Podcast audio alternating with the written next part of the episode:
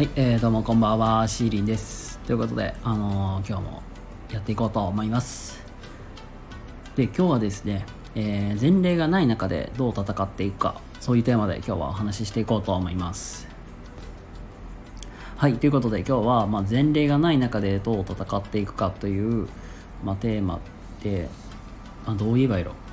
まあ、相手とどう戦うかっていうのは、まあ、自分の、まあ、モチベーションを、えーどう高めていくのかというテーマで、まあ、話すんですけどもやっぱりねなんか分からないこととか初めてやることってうんすっごく不安だと思うんですよ。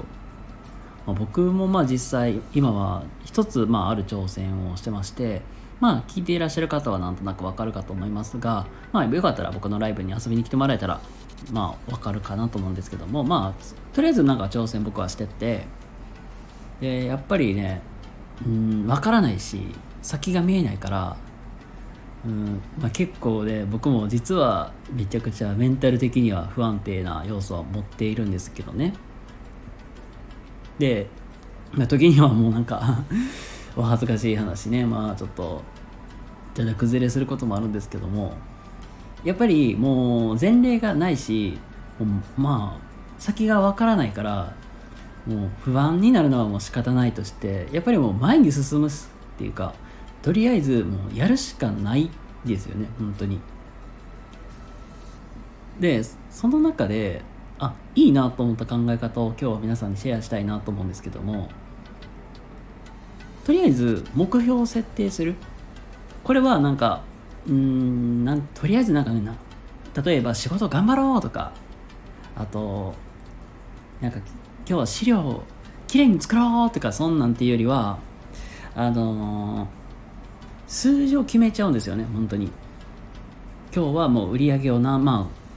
あ、まあ例えば何個か作るとか契約を1件取ってくるとかでもいいんですけども具体的な数字を立てて、まあ、こうして頑張ろうみたいなという形で実際にあの目標を立てると、まあ、数字って明確に分かりやすいしあの、まあ、それに向けてなんかとりあえず頑張ろうっていう気にはなる。まあ、だからゴールが先が見えるからこそだからあの目標を設定するんですよなので先行きが見えないちょっと不安な戦いに、まあ、自分がまあ挑戦していくってななった時には、まあ、実際にあの数字っていうものとか明確な目標みたいなのを作って、まあ、それにを達成するに向けて頑張る。あもうゴールが見えないのは仕方ないとしてまずはちっちゃいゴールっていうのをまあ実際にセッティングする、まあ、それに向けてまあ着実に進めていく。まあ言ったらなんかマリオのまあコースで言ったらスーパーマリオとかで言えば中間点を取るみたいな、まあ、そういう感覚で、えー頑張っていくといいかなと思います。はい。ということで、えー今日はですね前例がない中でどう戦っていくかというテーマで今日は、えーお話しさせていただきました